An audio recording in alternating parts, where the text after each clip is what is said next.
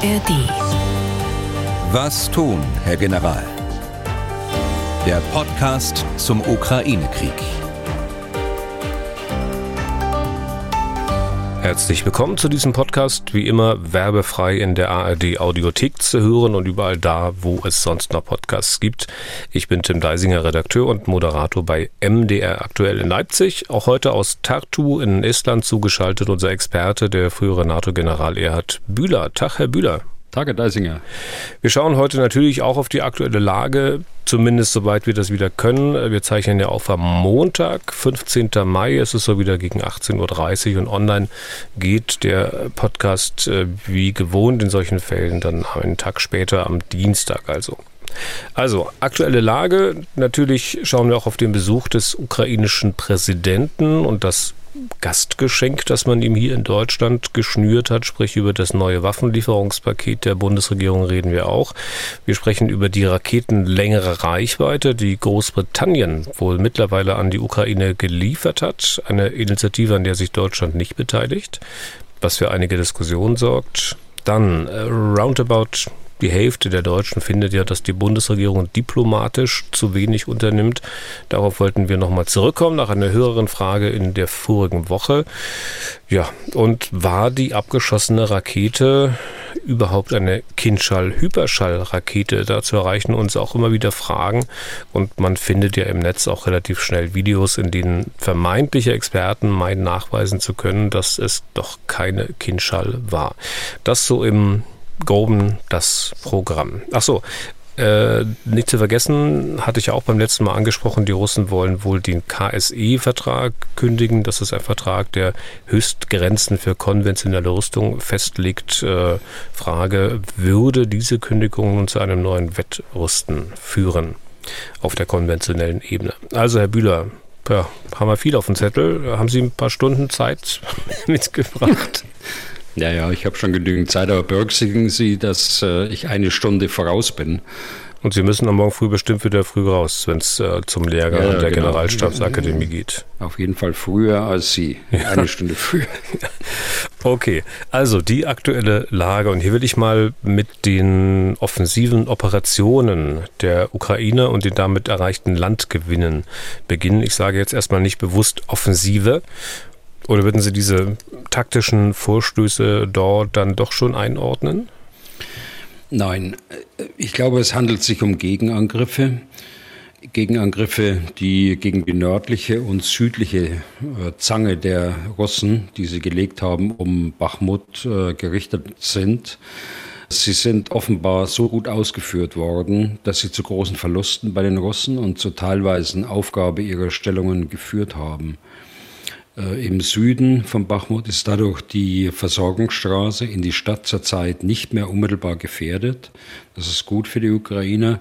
Und im Norden haben sie sich äh, etwas Luft geschaffen, sodass die russische Absicht der Eingreisung zurzeit nicht realisierbar ist. Und äh, wie bewerten Sie die Geschehnisse dort rund um Bachmut? Also bislang gingen die Gedanken ja eher so in die Richtung, naja, wann ziehen sich die Ukrainer denn nun zurück? Dass sich das Blatt dort jetzt möglicherweise wenden könnte, das schien ja irgendwie außerhalb des Denkbaren zu liegen. Naja, äh, Sie werden sich erinnern, das waren nicht äh, meine Gedanken, aber ich, ich weiß, es ist ja vielfältig auch diskutiert worden.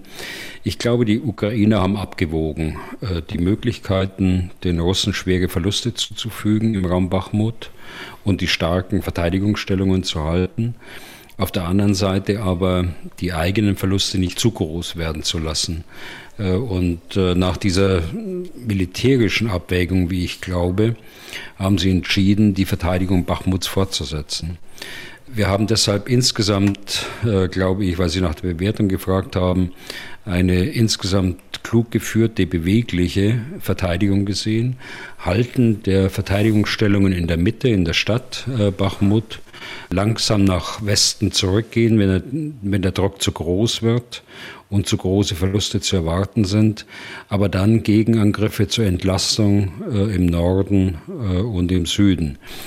Wie sich die Lage in Bachmut äh, in den nächsten Tagen weiterentwickeln wird, äh, werden wir sehen. Es gibt durchaus Anzeichen, dass auf der russischen Seite doch ähm, Verwirrung und auch in Teilen Chaos, insbesondere auch bei der Führung der unterschiedlichen Truppenteile, die dort eingesetzt sind, äh, vorherrscht. Die Moral und die äh, Motivation der russischen Truppenteile dürfte auch nicht sehr groß sein, wenn man bedenkt, äh, dass sie jetzt nun mittlerweile über acht, neun Monate dort auf Bachmut anrennen und jetzt erleben müssen, dass äh, die Eingreisung, die sie eigentlich vorhatten, sich nicht realisieren lässt. Offenbar ähm, hat es auch, wenn wir von Bachmut mal weggehen, auch erste Angriffe seitens der Ukraine mit diesen Marschflugkörpern gegeben, die Großbritannien geliefert hat. Ja, also das äh, scheint gesichert zu sein. Die, die Briten haben den Ukrainern Marschflugkörper vom Typ Storm Shadow, also Sturmschatten, geliefert. Ich bin mir aber nicht so sicher, ob sie bereits eingesetzt wurden. Das wird sich erst später herausstellen. Auf jeden Fall werden sie den Ukrainern helfen, die Offensive vorzubereiten weil es ein wichtiges Mittel ist, äh, Einrichtungen der Russen weit hinter der Frontlinie zu bedrohen, was zu russischen äh, Gegenmaßnahmen führen muss, äh, beispielsweise der Rückverlegung von logistischen Einrichtungen, der Führungseinrichtungen. Und man wird sie auch treffen können, wenn diese Rückverlegung eben nicht passiert. Hm. Es ist seit einiger Zeit bereits deutlich erkennbar, dass die Ukraine in dieser Phase der Vorbereitung der Offensive ist. In den letzten Tagen äh, mit äh, Schlägen auf eine logistische Basis in einem Fabrikgelände bei Luhansk äh, mit Raketen, bei denen ein Betriebsstoffdepot und Reparaturwerkstätten zerstört wurden. Hier könnte das sein, dass Storm Shadow eingesetzt worden ist, aber das ist wie gesagt bisher nicht bestätigt.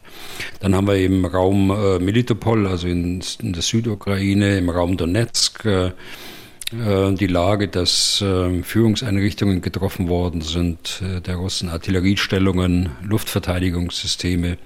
Und vielleicht noch letzter Punkt. Am Samstag haben die Russen in kurzer Zeit im Raum Bryansk, also im Nordosten der Ukraine, aber in Russland selbst, zwei moderne Flugzeuge oder modernerer äh, Bauart, muss man sagen, äh, verloren. Äh, die Su-34 und die Su-35 sowie zwei Transporthubschrauber. Einer davon hatte eine besondere Funktion. Der Hubschrauber war eine Plattform für den elektronischen Kampf, also Stören, äh, Orten, äh, Aufklären von äh, Führungsstellen beispielsweise, auch Abhören äh, mutmaßlich. Das sind äh, Fähigkeiten, die auch die Russen nicht im äh, Übermaß haben, sodass das äh, tatsächlich auch ein schwerer Verlust ist. Die äh, Russen haben auf der Ebene der Kriegsberichterstatter, der, der Militärblogger, dort gleich spekuliert, das äh, könnte ein Abschuss durch die russische Flugabwehr gewesen sein, also äh, dass eigene Flugzeuge getroffen worden sind. Aber das halte ich nicht für plausibel, denn innerhalb von wenigen Stunden gleich viermal am gleichen Tag, das ist nicht plausibel. Ich glaube, dass äh, eher die Ukraine ein weitreichendes Luftverteidigungssystem in Stellung gebracht hat, zum Beispiel äh, das System Patriot, äh, das dann auch in diese Gegend hineinreichen kann und dass die von den Ukrainern abgeschossen worden hm. sind. Aber jetzt muss ich nachfragen, die Ukrainer selbst sagen ja, die haben damit nichts zu tun. Also das waren die Russen selber, die da ihre Flugzeuge und die Hubschrauber wieder zum Boden gebracht haben. Ähm, warum sollten die das äh, verneinen? Warum sollten die das dementieren? Ja, ja, gut, das ist, ähm, war ja schon häufiger so, dass man über die eigenen Fähigkeiten dann nicht spricht und äh, das, was man selbst äh, dann getan hat. Aber das ändert nichts an meiner Einschätzung. Mhm. Also die, äh, die Russen werden es nicht gewesen sein, das kann ich mir nicht vorstellen, viermal am Tag ein eigenes Flugzeug darunter zu holen. Das ist äh, schon eher der Ukraine zuzurechnen, was legitim ist. Ich meine, äh, die Flugzeuge starten dort von dem Flugplatz. Äh, sie tragen Raketen, Marschflugkörper, die sie in die Ukraine schießen. Das ist durchaus ein legitimes Ziel. Und äh, noch eine Meldung, die Russen haben verkündet, dass sie wohl einen dieser Storm Shadow Marschflugkörper äh, abgeschossen hätten.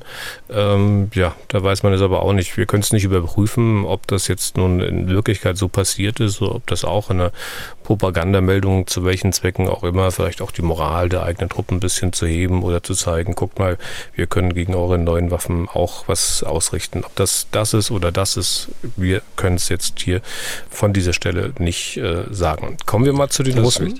Hm. Kommen wir mal zu den Russen, Herr Bühler. Deren Verhaltensmuster der letzten Wochen haben wir auch in den vergangenen Tagen immer wieder erkennen können. Ja, ich glaube schon. Ähm, also es ist ziemlich klar, dass sie eine strategische Verteidigung äh, dieser Frontlinie, die sie bisher erreicht haben, ähm, zum Ziel haben, mit einigen sporadischen, kleineren Gegenangriffen, aber an ganz wenigen Stellen nur entlang der Frontlinie. Ich würde das einordnen als bewaffnete Aufklärung und äh, vor allen Dingen Bindung von ukrainischen Kräften. Das dürfte die Absicht sein.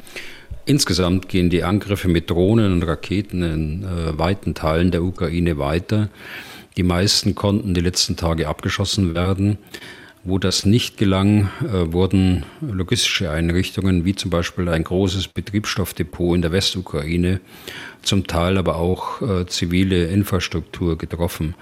Im Wesentlichen denke ich, wenn man jetzt die großen Linien sieht, kommt es den Russen darauf an, dass die Ukrainer gezwungen werden, ihre Luftverteidigungssysteme landesweit über dieses große Land äh, zu verteilen, sodass sie nicht frontnah stationiert werden können, dass sie äh, die ukrainischen Offensivkräfte in ihren Bereitstellungsräumen nicht unterstützen können. Und es gibt äh, auf der anderen Seite wiederum den russischen Flugzeugen dann die Chance, bei geringerer eigener Bedrohung frontnäher operieren zu können. Also hier spielt sich ein ein Kampf äh, um äh, Luftüberlegenheit äh, und die Einsatzmöglichkeiten der eigenen Flugzeuge hier auf russischer Seite wieder. Vielleicht lässt sich da ja auch einordnen, was am Samstagabend passiert ist. Das wollte ich noch kurz fragen. Der äh, Eurovision Song Contest, der konnte ja nicht in der Ukraine ausgetragen werden. Ersatzweise fand der in Liverpool statt. Und kurz bevor dort das ukrainische Duo Tvorchi auftrat, haben die Russen offenbar ausgerechnet deren Heimatstadt angegriffen. Ternopil, eine 200.000 Einwohnerstadt in der Westukraine, glaube 100 Kilometer ungefähr östlich, südöstlich von Lviv, aber weit ab der eigentlichen Frontlinie. Ich habe auch mal geschaut, das sind ungefähr 700 hm, Kilometer Luftlinie beispielsweise nach Saporischia. Das ist weiter als von Hamburg bis zum Bodensee. Was haben die Russen dort anzugreifen? Wissen Sie das oder ist das, gehört das zu dem, was Sie vorhin gerade gesagt haben, dass man damit Zeichen setzen will oder einfach nur wieder zivile Ziele angreifen möchte? Ja, genau. Also das, was ich sagte, da würde ich hier unterstreichen. Äh, die Russen versuchen, ukraineweit Ziele zu treffen und die Luftverteidigung zu zwingen, sich landesweit aufzustellen. Dass aber Ternopil kurz vor dem Auftritt der ukrainischen Sänger getroffen worden ist, ist sicher kein Zufall. Ja. Kommen wir mal zu Herrn Zelensky. Der ukrainische Präsident war ja nun doch in Deutschland. Es schien also offenbar beiden Seiten so wichtig zu sein, dass man die Irritationen, nachdem der Reisefahrplan schon sehr frühzeitig bekannt wurde, ausgeräumt hat. Äh, Herr Bühler, welchen Eindruck hatten Sie denn vom Aufeinandertreffen? Also Zelensky und Bundespräsident Steinmeier zum Beispiel, den man ja vor gar nicht allzu langer Zeit noch ausgeladen hatte, und vom Zusammentreffen Zelensky und Kanzler Scholz. Also zumindest Eindruck von dem, was man so sehen konnte auf Bildern. Ja, genau. Also wir können ja nur die Bilder und die Aussagen äh, bewerten, die bei den Reden gehalten worden sind, entweder in Aachen oder auch bei der Pressekonferenz in Berlin. Äh, also mein Eindruck war schon, dass äh, das ein guter Besuch war. Nun sind die beiden, das ist ja offensichtlich, unterschiedliche Charaktere. Das ist auch gut so. Ähm, der eine ist so mehr der charismatische äh, Führer jetzt dort in, im Krieg und unser Kanzler ist halt äh, auch so, wie er ist, äh, sehr sachlich äh, bezogen, sehr konzentriert, dann auch in seinen Aussagen. Ähm, er sagt auch nicht mehr, als er unbedingt muss. Äh, also insofern gibt es da schon Unterschiede, die man äh, hier feststellen kann. Aber ich glaube, es war gut, dass er in Berlin war, nachdem er schon in anderen Ländern war Und ich glaube, dass die Ergebnisse, die äh, dann auch öffentlich geworden sind, äh, nämlich die weitere Unterstützung der Ukraine, den Besuch auch gerechtfertigt hm. haben. Ich wusste jetzt ein paar Sekunden nicht, wen Sie meinen, ob Sie Scholz oder Steinmeier meinen, weil die Beschreibung ähm, hätte zumindest teilweise für beide gelten können. Ähm, wie sieht es mit Steinmeier und Zelensky aus? Haben Sie da auch einen Eindruck mitnehmen können? Na gut, da habe ich keine Pressekonferenz gesehen, da mhm. habe ich ja nur die, äh, die Bilder gesehen vom Empfang und äh, von äh, der Verabschiedung. Also da möchte ich mir kein Urteil anmaßen. Mhm. Okay. Den Zweck des Besuches, den hat Zelensky ja selbst recht freimütig eingeräumt auf der Pressekonferenz mit Scholz, als er sinngemäß gefragt wurde, wann die Ukraine denn genügend Waffen aus dem Westen hat. Da hat er nur kurz gesagt, naja, noch ein paar Besuche und dann äh, passt das. Also es ging wahrscheinlich hauptsächlich um Waffenlieferung. Naja, also da wurde er gefragt, äh, wann die Offensive denn beginnt und ob da genügend Waffen da sind für die Offensive. Und in dem Kontext wurde, wurde mhm. das gesagt. Aber ich würde erstmal in den Vordergrund schieben, den, und das war durchaus ehrlich gemeint, so habe ich jedenfalls verstanden, äh, auch dann in der Ansprache dort in Aachen an die, an die Öffentlichkeit, also nach draußen, der Dank an die Regierung und aber insbesondere an die deutsche Bevölkerung für die anhaltende Unterstützung in der Flüchtlingshilfe, äh, in der humanitären Hilfe, finanzielle Unterstützung, aber natürlich auch für die Waffenhilfe. Und äh, dass hier ein Wunsch nach weiterer Unterstützung deutlich auch zum Ausdruck gebracht worden ist. Ich glaube, das kann man ihm nicht verdenken. Ja, und der hat ja bei diesem Besuch durchaus Erfolg gehabt. Äh, also für die Bundesregierung wäre es ja doof, wenn sie ausgerechnet zum Staatsbesuch mit leeren Händen dasteht. Deswegen hat man wohl pünktlich zu diesem Ereignis ein Paket an Waffenlieferungen zusammengestellt. Eines, wenn man die ganze Liste durchgeht, äh, das kann sich durchaus sehen lassen. Ja, das kann sich durchaus sehen lassen. Also vom äh, finanziellen Umfang her, äh, also 2,75 Milliarden Euro wurde gesagt, verdoppelt es nochmal den Beitrag, äh, den Deutschland bisher geleistet hat.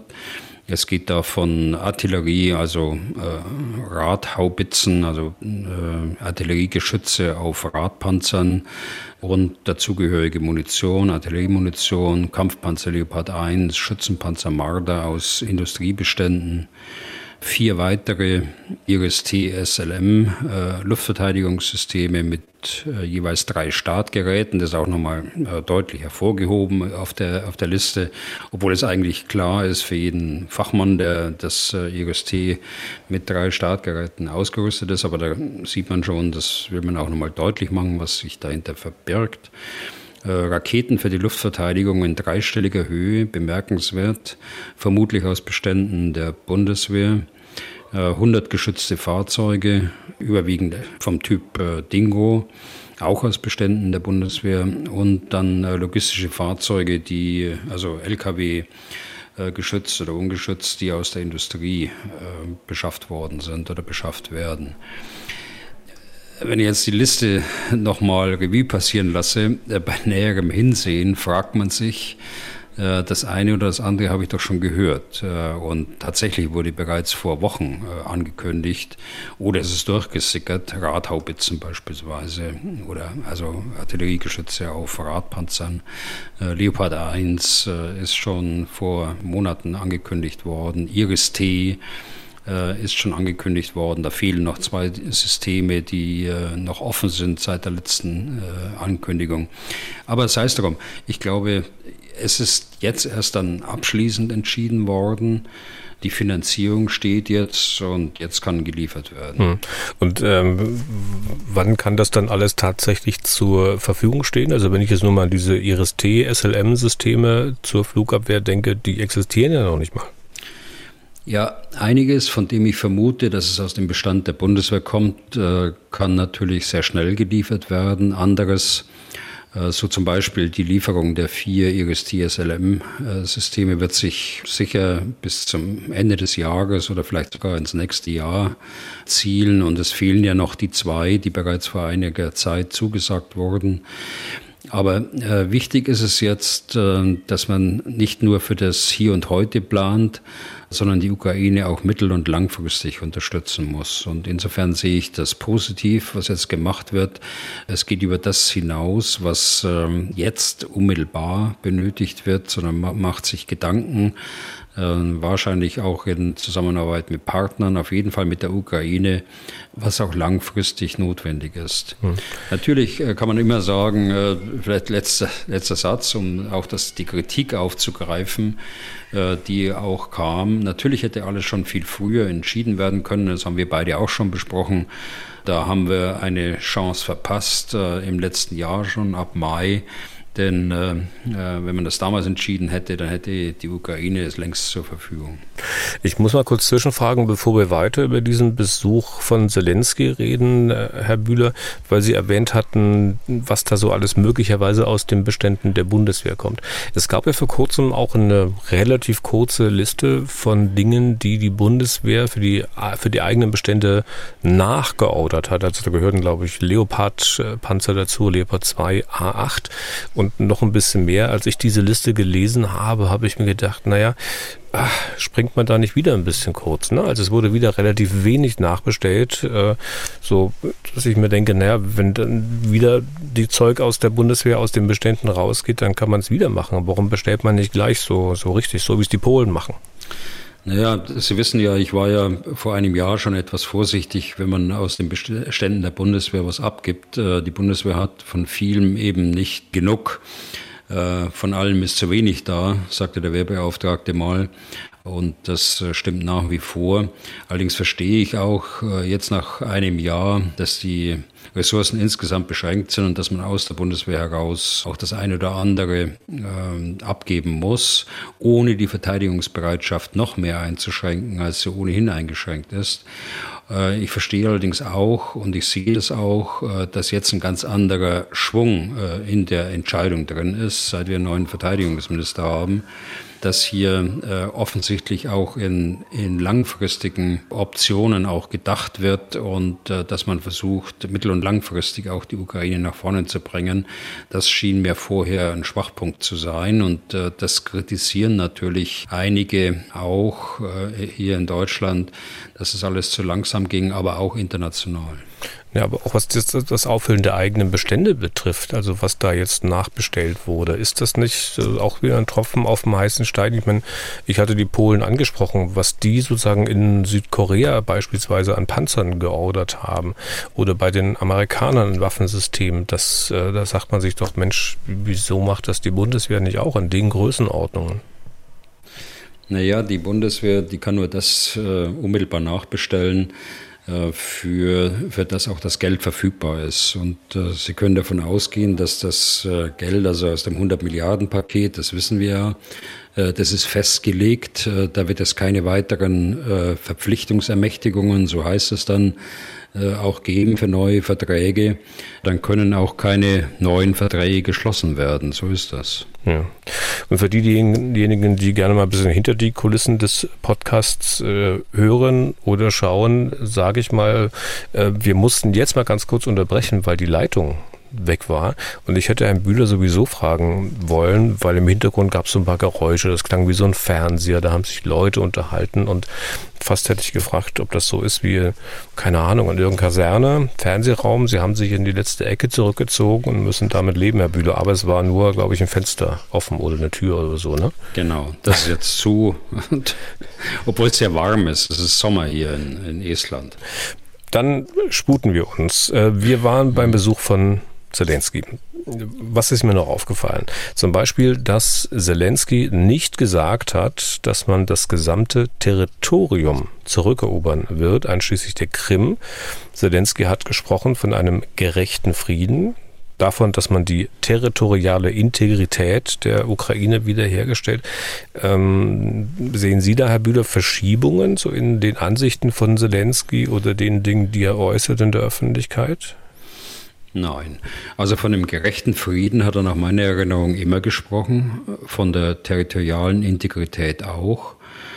Ja, die Krim hat er bei dieser Gelegenheit jetzt nicht erwähnt, aber das ist ja auch in den Worten territoriale Integrität enthalten. Also ich, ich kann da nichts äh, Besonderes hm. rauslesen. Okay. Mir ist auch aufgefallen, was der Bundeskanzler an äh, Bedingungen genannt hat für Verhandlungen. Er meinte mehrere Male, dass die Russen Truppen zurückziehen müssten. Das, worauf ich hinaus will, ist, dass er eben nicht gesagt hat, wie das in manchen Medien zu lesen war, dass Russland seine Truppen zurückziehen müsse. Damit würde er quasi alle Truppen meinen. Scholz hat gesagt, Russland muss Truppen zurückziehen. Das ist für mich äh, ein gewaltiger Unterschied. Für Sie auch? Ja, ich weiß ja aus eigener Erfahrung, dass Sie immer sehr genau zuhören. Und das bewundere ich ja auch. Also ich hätte das wahrscheinlich äh, irgendwie übersprungen oder äh, überhört. Aber ähm, also Sie haben mir das ja vorher gesagt, dass Sie darauf, darauf eingehen wollen. Und ich habe das nochmal nachgelesen in der Ausschriftung der Pressekonferenz. Äh, er hat es tatsächlich so gesagt. Ob das so gemeint war, wie Sie jetzt äh, das nahelegen, äh, das wissen wir nicht. Und äh, da würde ich nicht zu spitzfindig sein. Okay. Vielleicht können wir auch noch kurz einordnen. Zelensky spricht davon, eine internationale Kampfjet-Koalition zu schmieden. Kanzler Scholz sagt kein Wort dazu, auch nicht nachdem er direkt von den Journalisten bei der Pressekonferenz gefragt wurde. Naja, seine Position ist ja bekannt. Ähm, seit äh, der Kampfpanzerentscheidung, da kam er gleich, wenn Sie erinnern, der ähm, ukrainische Botschafter mit seiner Forderung nach Flugzeugen. Und äh, da hat er quasi eine rote Linie eingezogen. Äh, heute hört sich die anders an. Er sagt, wir konzentrieren uns jetzt eben auf das, was wir gerade angekündigt haben und hat dann zu den Flugzeugen nichts weiter gesagt. Aber ich glaube, dass dieses Thema bei anderen auf der Tagesordnung ist und äh, auch auf der Tagesordnung bleiben wird und dass äh, man sich ernsthaft mit dieser Frage auch befassen will. Hm. Und äh, beim Thema NATO-Mitgliedschaft, also da hat Scholz ja auch den Granitfelsen gegeben und gesagt, dass die Beschlüsse von Bukarest gelten. Punkt. Naja, das ist ja auch formal richtig. Äh, es gibt äh, den Beschluss von Bukarest, nachdem die Ukraine auf lange Sicht äh, NATO-Mitglied äh, werden soll und nicht nur die Ukraine, sondern auch Georgien. Es gibt allerdings auch die Nichtentscheidung zu einem Fahrplan dazu. Das ist, äh, hat alles zusammengefasst äh, nach meiner Einschätzung unter den Beschlüssen von Bukarest. Das ist alles richtig, aber dennoch äh, wird dieses Thema beim Vilnius-Gipfel insbesondere von gerade von den baltischen Staaten, aber auch von anderen Staaten äh, wieder hochgebracht werden. Aber ich glaube äh, persönlich, jetzt, jetzt äh, erlaube ich mir meine persönliche Meinung dort anzubringen, ich glaube, das ist ganz richtig. Man muss da richtig behutsam vorgehen. Also ein Land, das im Krieg ist, ähm, ist kein Mehrwert für die Sicherheit zunächst mal der NATO und darum geht es ja letztlich in den Kriterien. Also da wird äh, noch einiges an Diskussion, glaube ich, äh, zu vernehmen sein und ich bin mir nicht sicher, oder ich bin mir fast sicher, also ich muss es andersrum sagen, ich bin mir fast sicher, dass es in Vilnius da keine andere Entscheidung gibt, als sie äh, damals in äh, Bukarest getroffen worden ist. Und wozu Scholz auch nichts sagt, und damit sind wir ja schon fast beim nächsten Thema, ist, ob sich Deutschland vielleicht der Initiative der Briten anschließen könnte, auch weiterreichende Marschflugkörper zu liefern. Hat die Bundeswehr ja auch welche, also die Taurus. Und äh, wenn ich es recht gelesen habe, sogar so an die 600 Stück. Aber wie gesagt, von Scholz kein Wort dazu, was ja durchaus darauf hindeuten könnte, dass man die schlicht nicht liefern will, oder? Weiß ich nicht. Ähm, wir wissen auch nicht, ob da irgendwas in Vorbereitung ist. Äh, aber auch hier meine persönliche Meinung, ich glaube eher nicht. Äh, aber Sie haben ja gesagt, dass Sie später nochmal auf dieses Thema Storm Shadow zurückkommen. Deshalb will ich das gar nicht weiter ausführen, aber ich sage Ihnen das nachher nochmal, wenn Sie mich nochmal nachfragen. Hm. Okay, dann machen wir es gleich mal. Also da kommen wir mal zu den Storm Shadow, diesen Marschflugkörpern, die die Briten äh, zu Hunderten in ihrem Bestand haben, liefern wollen, auch schon geliefert haben. Ganz kurz mal beschrieben, was sind das für Dinge? Hm. Also das sind Marschflugkörper, die von einem Kampfflugzeug, äh, bei den Briten äh, war es der Tornado, aus äh, mittlerer Höhe, also circa äh, 5000 Meter Höhe, abgesetzt äh, werden. Äh, dann fliegt dieser Marschflugkörper zunächst ein Stück weit antriebslos, geht also immer weiter runter, erdnah, bis dann das eigene Triebwerk zündet und fliegt dann extrem tief also sprechen wir wirklich über ein paar Meter Höhe über, über Grund äh, in Richtung einprogrammiertes Ziel. Er kann auf diesem äh, Marschflug fast Schallgeschwindigkeit erreichen. Er nimmt ja schon zweifache Schallgeschwindigkeit vom Flugzeug mit äh, und kann das deshalb nicht nur erreichen, sondern auch beibehalten und trägt Sprengstoff von mehreren hundert Kilo äh, mit sich. Äh, in der Endphase ist das ganze Waffensystem dann Radar und Kamera gelenkt. Wenn das Bild, äh, das dann entsteht, nicht mit dem einprogrammierten äh, Ziel übereinstimmt, dann wird der Angriff automatisch abgebrochen. Da muss also keiner im Flugzeug noch tätig werden. Der Flugkörper landet dann in einem vorprogrammierten äh, Gelände, in dem er keinen Schaden anrichten kann. Hm. Und Taurus, also diese, diese ähm, Flugkörper, die Marschflugkörper, die die Bundeswehr im Bestand hat, und Storm Shadow, sind die miteinander vergleichbar? Naja, sie sind auf jeden Fall ähnlich. Sie kommen auch aus einer Zeit der gemeinsamen Entwicklung der 90er Jahre. Die äh, deutschen Marschflugkörper Taurus wurden letztlich mit äh, Schweden gemeinsam entwickelt, weil man sich mit Frankreich und Großbritannien über die äh, notwendigen operationellen Fähigkeiten nicht einig war. Die Franzosen wollten den Flugkörper auch verwenden, um ihn äh, von, von Schiffen starten zu können, beispielsweise. Deutschland wollte alle möglichen Ziele bekämpfen, bis zu Ansammlungen von gepanzerten Fahrzeugen. Also kam man nicht zusammen und dann hat sich das getrennt. Frankreich und Großbritannien auf der einen Seite und Schweden und Deutschland auf der anderen Seite. Und der große Unterschied zwischen den beiden ist, dass das äh, deutsch-schwedische Produkt wesentlich mehr Elektronik hat, also insbesondere äh, vielfältige Sensoren zur Navigation äh, hat beziehungsweise dort verbaut worden sind, um einfach den, den äh, vielfältigen äh, Verwendungszwecken dann auch gerecht zu werden. Hm. Wir lesen auch immer, zumindest was die britischen Flugkörper betrifft, äh, von einer Reichweite von 250 Kilometern. Wenn ich das aber recht gesehen habe, dann kommen die Storm Shadow ja eigentlich auf eine Reichweite von über 500 Kilometern. Ist das, was geschrieben wird, falsch? Oder bekommen die Ukrainer nur eine ja, sozusagen abgespeckte Version? Also der äh, Storm Shadow äh, hat, wenn er frei fliegt, eine Reichweite von 500 Kilometern. Ich betone das gerade, wenn er frei fliegt. Natürlich kommt die Reichweite des Flugzeuges noch dazu. Äh, also es ist schon eine, eine große Reichweite. Die Herstellerfirma hat aber damals für den Export in Nicht-NATO-Staaten eine eigene Version nur mit 250 Kilometer hergestellt. Und das äh, scheint mir jetzt auch Grundlage zu sein, dieser Zahl 250 Kilometer, äh, das in verschiedenen Medien erwähnt wird, weil es auch im Internet so drinsteht. Mhm. Das trifft natürlich auf die äh, Marschflugkörper, die aus den Beständen der Royal Air Force äh, kommen, also der britischen Luftwaffe, nicht zu die haben natürlich das volle Spektrum. Und äh, deshalb ist auszugehen, dass die Ukrainer keine abgespeckte Version bekommen haben, sondern die britische, die dort auf Lager war. Hm. Ich finde ja auch erstaunlich, Herr Bühler, dass man offenbar schon im vergangenen Jahr im Sommer in Polen probiert hat, ob diese Storm Shadows äh, von den Flugzeugen aus verschossen werden können, die die Ukrainer ohnehin schon haben, nämlich von Sukhoi-Maschinen, konkret die Su 24, glaube ich. Also nicht das modernste Flugzeug. Die ersten hat die damalige Sowjetunion vor etwa 50 Jahren in Dienst gestellt. Aber wie gesagt, dass man das schon im Sommer in Polen probiert hat, äh, ja, finde ich erstaunlich. Sie auch? Ja, äh, das war im Sommer oder im Herbst. Ähm, aber seither wird auch in Fachkreisen darüber berichtet. Also das Thema ist nicht neu.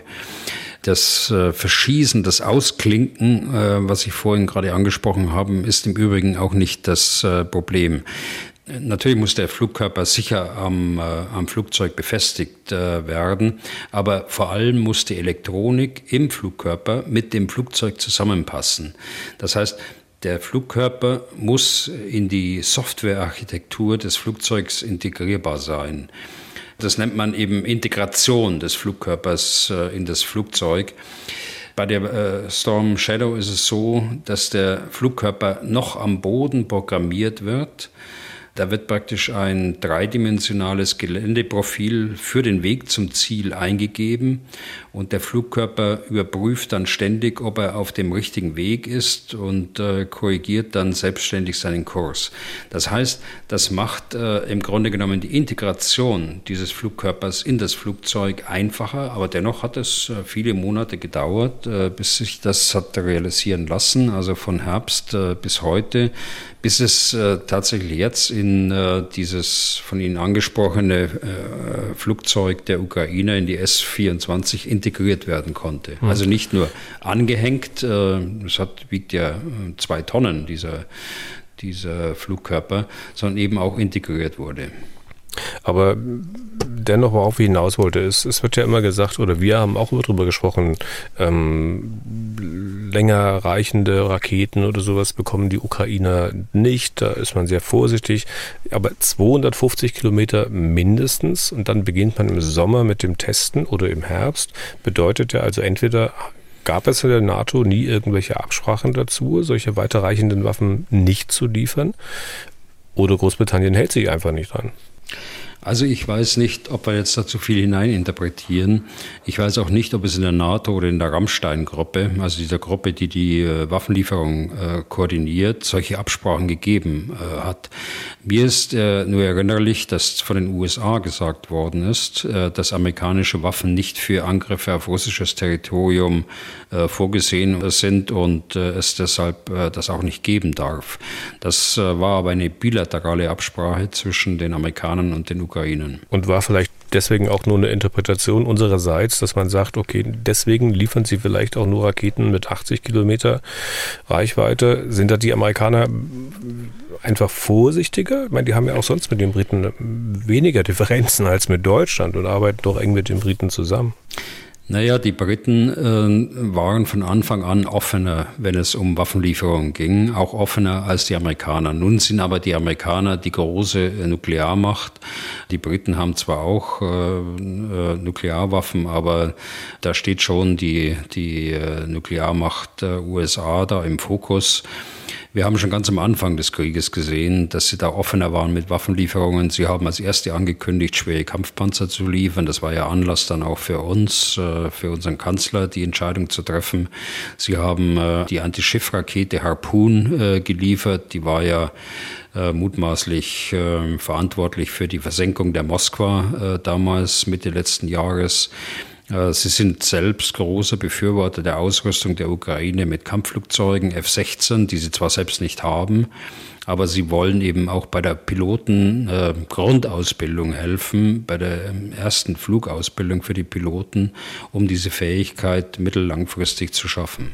Wie man lesen konnte, und ich habe es auch schon gesagt, diese Marschflugkörper sind in der Ukraine auch schon im Einsatz, obwohl ich glaube, Sie hatten vorhin hm, angedeutet, dass es dann noch nicht wirklich Belege für gibt, oder?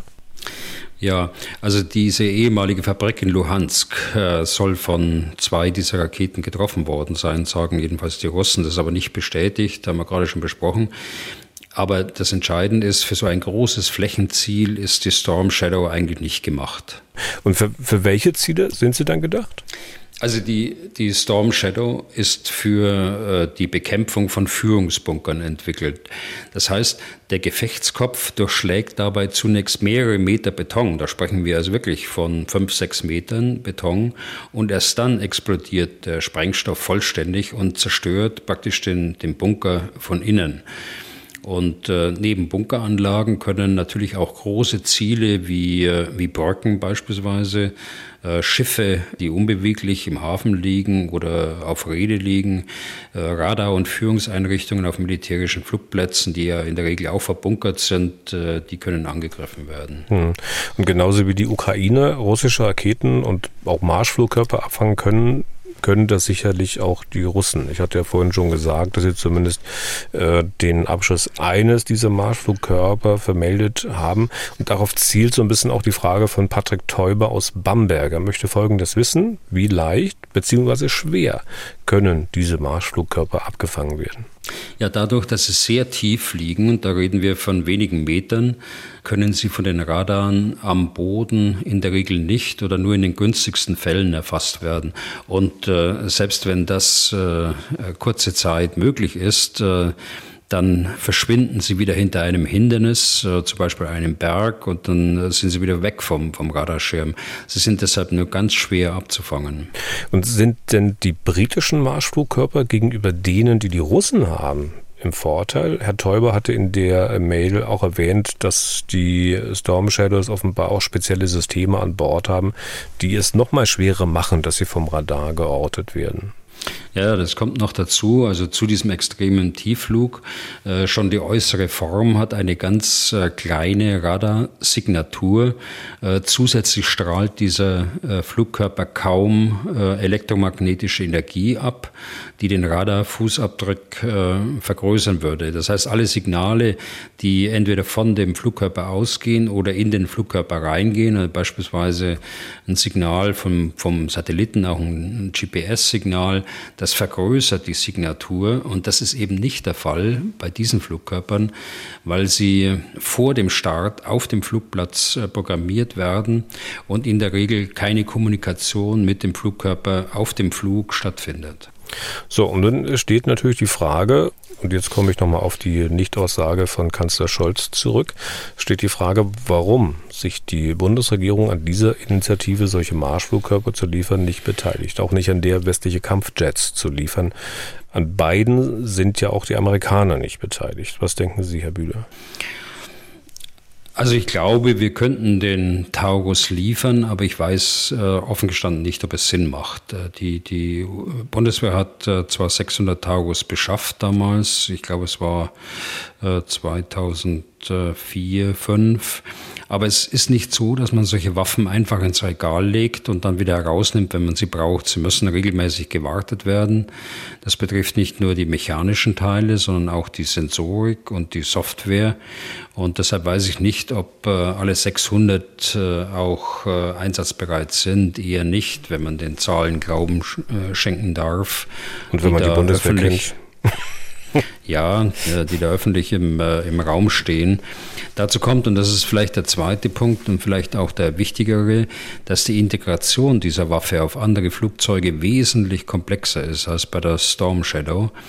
Äh, und selbst dort hat es ja sieben äh, bis acht Monate gedauert, bis sie geliefert werden konnte. Mhm. Sie ist komplexer, äh, sagte ich gerade schon, aufgrund der, der Vielzahl an Elektronik und der Notwendigkeit, dass das Flugzeug ähm, mit dem Flugkörper während des Fluges verbunden sein muss.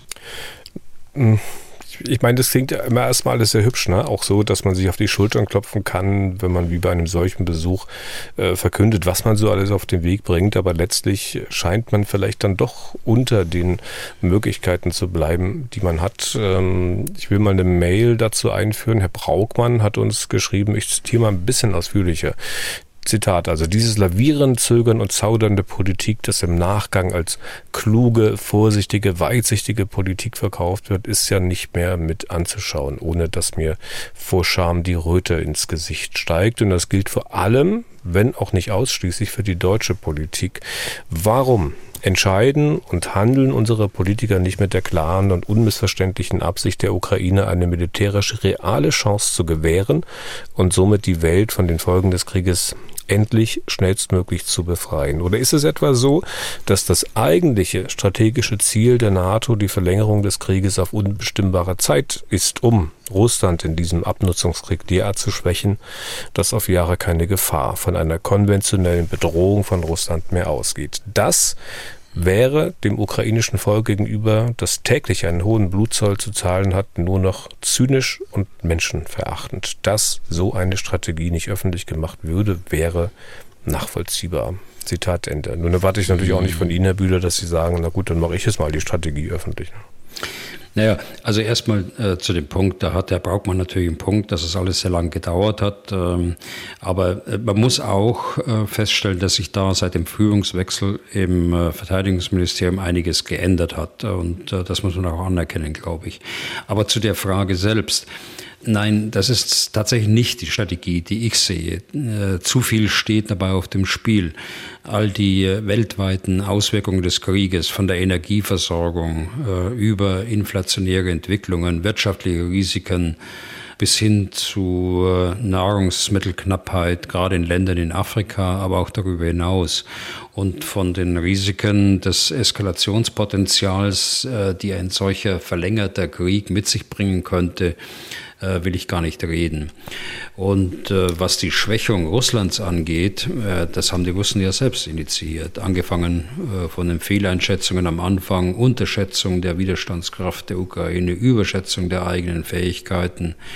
Und das nicht nur äh, militärisch gesehen, äh, sondern eben auch politisch gesehen. Also unterm Strich, äh, ich kann da keine Strategie erkennen, äh, die die westlichen Staaten anwenden, um den Krieg künstlich zu verlängern, um Russland zu schaden. Hm. Also das ist es nicht. Aber, aber liegt hier nicht vielleicht äh, doch schon auf dem Tisch seit dem Frühjahr vorigen Jahres. Also ähm, wenn ich mich erinnere, US-Verteidigungsminister Austin sagte damals so ziemlich wörtlich, also wir wollen Russland in einem Maße geschwächt sehen, dass es dem Land unmöglich macht zu tun, was es in der Ukraine mit der Invasion getan hat. Und die bundesdeutsche Außenministerin, die gab ja vor einem Jahr als Ziel aus, Russland äh, derart zu schädigen, dass, Zitat jetzt, es volkswirtschaftlich jahrelang nicht mehr auf die Beine kommt. Ist es nicht nachvollziehbar, dass man die Waffenlieferungen bis jetzt und solche Äußerungen zusammenzählt und möglicherweise sagt, na klar, der Westen hat ein Interesse, einen langen Krieg zu führen? Naja, wissen Sie, wenn man solche ausschnittsweisen äh, Zitate dort äh, nach über einem Jahr bringt, dann mag es vielleicht so aussehen, wie Sie es gerade skizziert haben. Aber wenn ich jetzt mal, ohne den, auch hier den Kontext jetzt zu wissen, in, mit dem der, der Verteidigungsminister Austin das damals gesagt hat, wir wollen Russland in einem Maße geschädigt sehen, dass es dem Land unmöglich macht zu tun, was der Ukraine mit der Invasion getan hat, dann kann ich nur sagen, Zustimmung. Das ist so. Und wir sollten auch keine Rücksicht da auf Russland nehmen. Äh, Russland hat sich selbst geschwächt im Übrigen. Das ist der zweite Punkt. Äh, das sind ja nicht wir gewesen, die äh, die Schwächung herbeigeführt haben, sondern sie haben das ja selbst äh, herbeigeführt. Und im gleichen Kontext würde ich das sehen, so wie unsere Außenministerin gesagt hat, dass sie äh, volkswirtschaftlich äh, jahrelang nicht mehr auf die Beine kommen. Das wird so sein, aber das haben sie selbst herbeigeführt. Das war ja nicht der Westen, das ist ja nicht unser Ziel gewesen, sondern Russland hat den Krieg ja angefangen und hat, ich weiß nicht, in welcher Folge wir darüber gesprochen haben, muss eine der ersten Folgen gewesen sein, wo wir besprochen haben, dass Russland im Grunde genommen politisch und strategisch gescheitert ist. Ich glaube, das war, als ich abzeichnete, dass Finnland und Schweden äh, NATO-Mitglieder werden wollen. Und wenn man dann auch die, ähm, die Sanktionen sieht, dort, die dort beschlossen worden sind, wenn man sieht, äh, dass politisch eigentlich überhaupt nichts erreicht worden ist im Sinne äh, von Russland im Verhältnis zur NATO, das hätte man ja alles besprechen können. Deshalb muss man nicht den Krieg vom Zaun brechen. Also nochmal, wir haben mit Sicherheit äh, und wir dürfen auch kein Interesse an einem langen Krieg haben. Das äh, steht für mich schon fest. Hm. Jetzt haben Sie sehr auf die russische Seite geschaut. Ich habe das eher so verstanden, äh, dass man natürlich im Kopf hat, Mensch, wenn der Krieg so lange dauert, die Leidtragenden, die Hauptleidtragenden sind doch die Ukrainer. Ja, das, äh, das mag ja auch sein. Aber der erste Gedanke von Herrn Brautmann war ja die Unterstellung, dass man äh, äh, absichtlich den Krieg äh, so lange führt, damit man Russland schwächt. Und das würde dazu führen, dass die ukrainische Bevölkerung dort in Mitleidenschaft gezogen wird. Mhm. Äh, also diesen, diese, diese Logik sehe ich da einfach nicht. Äh, es hat Russland gemacht. Russland hat angegriffen. Nicht wir haben Interesse, einen Krieg zu führen, hatten wir vorher nicht, sondern der Krieg ist begonnen worden von von Russland.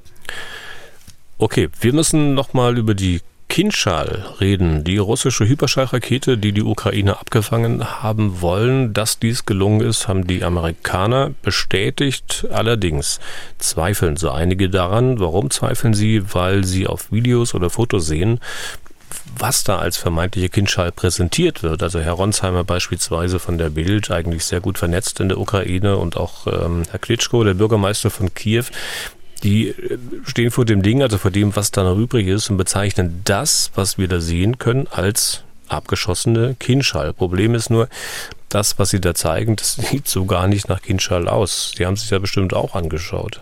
Ja, habe ich mir angeschaut. Aber fest steht erstmal, dass eine Kindschall abgeschossen worden ist. Unter welchen Umständen, das wissen wir noch nicht genau. Aber äh, das ist sicher eine leistungsfähige Rakete. Äh, aber sie hat, äh, obwohl sie äh, auch Hyperschall fliegen kann, das heißt mit Mach 10 und mehr, Sie hat auch Flugphasen, in der sie eben langsamer fliegt. Und wenn dann glückliche Umstände dazukommen und nicht nur Geschick, sondern auch das Know-how der Besatzungen, der, der Patriot-Besatzungen, dann kommt es eben zu einem Abschuss. Das steht erstmal fest. Ob nun dieses Foto ein Stück von einer Kindschal zeigt oder nicht, äh, das äh, kann ich tatsächlich von hier aus nicht beurteilen. Das könnte durchaus sein und das ist im, wird ja auch im, äh, bei Twitter weit diskutiert. Es könnte durchaus sein, dass es der Kern des Gefechtskopfes ist. Natürlich ist das nicht die ganze Rakete, die ist ja mehrere Meter lang. Das hat wahrscheinlich auch weder Herr Klitschko noch Herr Ronsheimer äh, behauptet, dass es so ist, äh, sondern es ist eben ein Teil, äh, der innere Gefechtskopf. So sieht es auch fast aus. Äh, gut, er hat Ähnlichkeiten mit einer Bombe. Wie auch immer. Ich würde da nicht zu viel äh, Gedanken verlieren. Äh, allerdings muss ich sagen, es äh, ist immer gut, wenn man erstmal eine Untersuchung abwartet. Und das haben wir ja schon vielfach gesehen bei verschiedenen Vorfällen, eine Untersuchung abwartet. Was ist denn tatsächlich Fakt äh, und äh, was ist Vermutung oder was ist Hoffnung vielleicht auch dabei, bevor man dann sowas postet. Das würde ich mir dann doch ein bisschen hm. anders vorstellen vorstellen. Aber Herr Bühler, das, was man da sieht auf den Bildern, das sieht doch wirklich verdammt nach so einer, ich glaube, 500 Kilo Bombe der Russen aus, die sie auch schon früher eingesetzt haben in Syrien. Also so eine, ich sage mal, so eine ganz stinknormale ja, noch normale mal, Bombe. Noch mal, ich äh, wiederhole das gerne alles nochmal, was ich gesagt habe. Aber es sieht eben auch aus, äh, und das können Sie auch sehen auf Konstruktionszeichnungen dort bei Twitter, es sieht auch so aus wie der innere Kern einer Kindschal. Also äh, ich sage nochmal, wir wissen das äh, beide nicht und die Schlussfolgerung muss einfach sein, man muss die Fakten erstmal auf den Tisch haben und dann kann man sowas äh, posten und kann man sowas veröffentlichen. Aber Tatsache ist wohl, dass die Kindschall abgeschossen ist und das ist ja eigentlich das Entscheidende an dieser ganzen Diskussion. Okay, dann werden wir es also auch hier nicht klären, aber äh, Michael Niegel hat noch eine Frage zur Kindschall. Äh, Herr Bühler, Zitat, kann die Kindschall Abfangraketen ausmanövrieren und dennoch ein kleines, verhältnismäßig kleines, bewegliches Ziel, wie beispielsweise ein Flugzeugträger treffen? Also wir wissen das offen gestanden nicht genau. Die Kindschall ist in weiten Teilen noch ähm, ein, ähm, ein unbekanntes äh, Flugobjekt sozusagen. Äh, es ist jedenfalls nicht öffentlich bekannt und nur auf solche Quellen beziehen wir uns ja hier in diesem Gespräch. Also die Storm Shadow äh, kann es jedenfalls nicht. Äh, aber zwischen Kinschall und Storm Shadow, da liegen 20 Jahre Entwicklungszeit und da hat sich ja vieles getan, insbesondere bei der Softwareentwicklung. Also die Kinschall kann mit ihrer Geschwindigkeit und ihrer Beweglichkeit Flugabwehrraketen ausmanövrieren. Und äh, deshalb kann man auch davon ausgehen, dass sie auch bewegliche Ziele treffen kann, denn sie hat eine Sensorik, äh, die äh, Sie verbindet mit der Abschussplattform, mit dem Flugzeug und sie hat eine Sensorik, die Satellitensignale empfangen kann und von daher äh, die Position äh, mit den äh, neuesten Positionsdaten vom Satelliten ständig abgleichen kann. Und deshalb kann sie auch auf bewegliche Ziele eingesetzt werden, im Gegensatz zur Storm Shadow, die vorher programmiert werden muss und eben nur dann das äh, Ziel, das programmiert worden ist, äh, tatsächlich auch angreifen kann. Hm. Okay. Dann jetzt zum Schluss mal noch zwei Punkte, auf die wir noch kurz zu sprechen kommen wollen. KSE und diplomatische Initiativen. Fangen wir mal mit der Diplomatie an. Wir hatten ja in der vorigen Woche dazu die Frage einer Hörerin, auch wenn eine Mehrheit der Deutschen die Waffenlieferungen unterstützt, das hatten Sie in Ihrer Antwort ja damals angedeutet, gibt es äh, offenbar ja auch eine Mehrheit der Deutschen, die findet, dass die Bundesregierung zu wenig an diplomatischen Initiativen unternimmt, um diesen Krieg zu beenden. Ich meine, so wie die Bundesregierung agiert, was meinen Sie, ist es ja auch nicht so schwer, einen solchen Eindruck zu bekommen. Also das wissen wir nicht. Wir wissen nicht, welche diplomatischen Initiativen hier im Hintergrund laufen. Und äh, ich glaube, das ist auch gut so. Äh, stellen wir uns vor, äh, wenn alle diplomatischen Initiativen auf dem Marktplatz ausgetragen würden, der ja auch manchmal ein Marktplatz äh, der Eitelkeiten sein kann, also sowohl national wie international. Und äh, das Zweite, was ich zu dem Thema äh, sagen würde, ich würde Ihnen gerne nochmal den Grundsatz nennen, der mich in der Unterstützung der Ukraine auch leitet. Es darf nicht sein, dass ein Land seinen Nachbarstaat überfällt und äh, Grenzen verschiebt. Wenn mit diesem internationalen Völkerrechtsgrundsatz gebrochen wird, äh, wenn das die westliche Staatengemeinschaft akzeptiert, dann wird sich die internationale Weltordnung radikal und auf lange Zeit verändern. Das heißt, es werden sich andere Staaten äh, diesem Vorbild in Anführungsstrichen äh, annähern. Deshalb darf eben die Ukraine nicht verlieren, sondern sie muss diesen Krieg politisch und militärisch gewinnen. Das ist zu unserem Vorteil und deshalb auch in unserem Interesse. Und dieses Interesse, äh, denke ich, das muss man immer im Kopf haben, wenn man äh, auch über Verhandlungslösungen und auch über Kriegsbeendigungen spricht. Ich glaube, wir kennen uns jetzt lang genug. Äh, wir sind beide so gestrickt, dass wir zu gerne den Krieg jetzt beendet sehen würden, aus unterschiedlichsten Gründen heraus, vor allen Dingen aus humanitären Gründen auch. Aber diesen Grundsatz, den darf man nicht aus dem Auge verlieren. Ähm, aber Diplomatie und die Einhaltung des Völkerrechts oder Wiederinkraftsetzung, praktische Wiederinkraftsetzung des Völkerrechts, die äh, müssen sich ja nicht ausschließen. Wissen Sie, was ich mir vorstellen könnte, was manche Leute auch vermissen, die sagen, es gibt zu wenig Diplomatie, ne? dass man aus äh, Analysen, die offenkundig da sind, die vorliegen, wirklich politische Handlungsoptionen ableitet. Der US Generalstabschef, der hat wohl, ich glaube, in der vorigen Woche wieder gesagt, dass es unwahrscheinlich sei, dass eine der beiden Seiten ihre politischen Ziele in diesem Jahr erreichen würde. Heißt, die Ukraine nicht, auch weil sie vielleicht durch den Westen nicht stark genug gemacht wird, und die Russen auch nicht, weil man die Ukraine halt so stark hält, wie man es tut. Und jetzt sagt er, in diesem Jahr erreichen die das nicht. Haben Sie denn von irgendeiner, ähm, da geht es gar nicht, dass alle äh, ähm, Initiativen öffentlich werden, haben Sie von irgendeiner Initiative im Westen gehört, die ähm, besagt, dass okay, wenn das so ist, dann müssen wir uns irgendwas politisch ausdenken, um diesen Krieg zu beenden. Also wenn sie geheim bleiben, die Initiativen, dann kann ich da nichts gehört haben davon. Und wenn ich was wüsste, dann würde ich es dann auch nicht öffentlich breitreden. Aber äh, äh Spaß beiseite, Herr Deisinger, Sie haben natürlich einen Punkt. Aber wenn, wenn Mark Milley das so gesagt hat, ähm, ich kenne weder den Kontext noch das Motiv dahinter, aber so wie ich ihn einschätze, und ich kenne ihn ja, äh, mahnt er vor einer Euphorie die in manchen Veröffentlichungen jetzt herauszulesen ist. Und zugleich mahnt er vor einer nachlassenden Unterstützung für die Ukraine. Und zugleich drittens äh, äh, weist er uns darauf hin, dass das noch ein langer Konflikt ist. Auch das haben wir beide schon besprochen. Mhm. Also von daher muss man diese Motivlage dahinter sehen. So, und der zweite Punkt, ja, was soll das sein, was wir uns da ausdenken sollen? Äh, zunächst liegt es doch in der Hand von Putin, den Krieg, äh, den er selbst vom Zaun gebrochen hat, zu beenden. Ich habe das Gefühl, bei all diesen Fragen, wie Sie sie gerade gestellt haben, beziehungsweise weitergegeben haben, ich weiß ja, dass Sie ja viele Fragen auch unsere Hörerinnen und Hörer aufgreifen. Diese Fragen haben immer so einen Unterton an Kritik an der Ukraine und auch äh, an der eigenen politischen Führung oder der westlichen Führung äh, zum Inhalt. Ich halte das für falsch. Wir müssen den Kriegsverbrecher bloßstellen äh, und wir dürfen nicht auf seine Propaganda hereinfallen. Das ist für mich das Entscheidende. Äh, sehr oft hört man ja auch, äh, sobald jemand Verhandlung fordert, dass dann gesagt wird, das geht nicht, weil es nicht sein kann, dass die Ukrainer hier einen Diktatfrieden der Russen hinnehmen müssen. Und dann fragt man sich ja, wieso sind Verhandlungen eigentlich immer gleich Diktatfrieden der Russen? Das Ergebnis der Verhandlungen steht ja noch nicht fest. Ich glaube, die Geschichte mit dem Diktatfrieden äh, ist immer genannt worden im Zusammenhang mit einem Waffenstillstand ohne Vorbedingungen.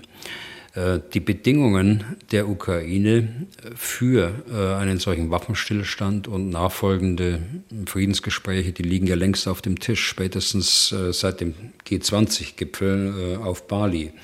Russland muss akzeptieren, dass es mit seinem Angriff und der Bruch des Völkerrechts gescheitert ist. Es muss akzeptieren, dass es seine politischen Ziele mit militärischer Macht, auch unter Militarisierung der eigenen Bevölkerung, nicht erreichen wird. Er muss folglich die Truppen aus der Ukraine äh, zurückziehen. Und dann kann man äh, verhandeln über die politischen Sachverhalte, die eigentlich hinter diesem Konflikt steht. Aber äh, wir wissen beide, dass es in diesem System Putin äh, im Augenblick überhaupt niemand will und äh, deshalb wird es auch nicht eintreten. Hm. Aber ich denke schon, dass die Ukraine äh, klar äh, formuliert hat, unter welchen Bedingungen sie zu Verhandlungen auch bereit wäre. Und äh, ich erinnere mich zum ersten Mal an die ersten äh, Angebote von, von Präsident Zelensky, äh, dass er sogar gesagt hat, äh, ich bin auch bereit, über die Krim zu reden, ich bin auch bereit, über den Donbass, äh, über politische Lösungen dort zu reden. Jetzt haben Sie wieder gesagt, dass Putin die Truppen zurückziehen muss. Ähm, vielleicht muss er auch nur Truppen zurückziehen, wie es Herr Scholz gesagt hat. Wer weiß. Okay. Ja. Herr Bühler, letzte Sache dazu. Äh, zu dem Anruf der Hörerin gab es auch eine Mail eines Herrn, dessen Namen ich jetzt mal nicht nenne, der schrieb sinngemäß, also diese Forderungen nach Verhandlungen, die kämen ihm so vor wie ständiges Kindergequengel. Und damit müsse doch nun mal endlich Schluss sein. Von Respekt gegenüber denen, die Diplomatie fordern, zeugt das jetzt nicht unbedingt und auch nicht von Anerkennung, dass die Leute ja in der Regel auch erstmal gar nichts anderes wollen, als den Krieg zu beenden und zu verhindern, dass noch viele weitere tausende Menschen sterben. Also ich bin ganz bei Ihnen, dass wir äh, Respekt haben sollten vor denen, die mehr Diplomatie fordern. Allerdings äh, sage ich Ihnen auch, wir müssen auch Respekt vor der Diplomatie haben. Ähm, und ähm, diese Äußerung, die Sie gerade wiedergegeben haben, die deutet nicht darauf hin, dass das da vorhanden ist. Wir wissen äh, nicht, was im Hintergrund läuft und es ist gut so, äh, dass wir das nicht äh, öffentlich diskutieren. Schauen Sie, der, der Chef des Nationalen Sicherheitsrats, der Amerikaner Jake Sullivan, der war schon in Moskau und hat da ganz offensichtlich ganz klare Botschaften überbracht. Er war in, in der Ukraine und hat da klare Botschaften überbracht. Er hat sich gerade mit dem obersten chinesischen Außenpolitiker äh, Wang Yi äh, zwei Tage lang in, in Wien getroffen. Äh, der chinesische Sonderbotschafter ist in den nächsten Tagen in äh, Kiew und danach wird er in äh, den wichtigsten westlichen Hauptstädten reisen. Das ist Diplomatie pur. Gut, dass wir nicht alles wissen, was besprochen wird, sonst würde alles zerredet werden. Okay.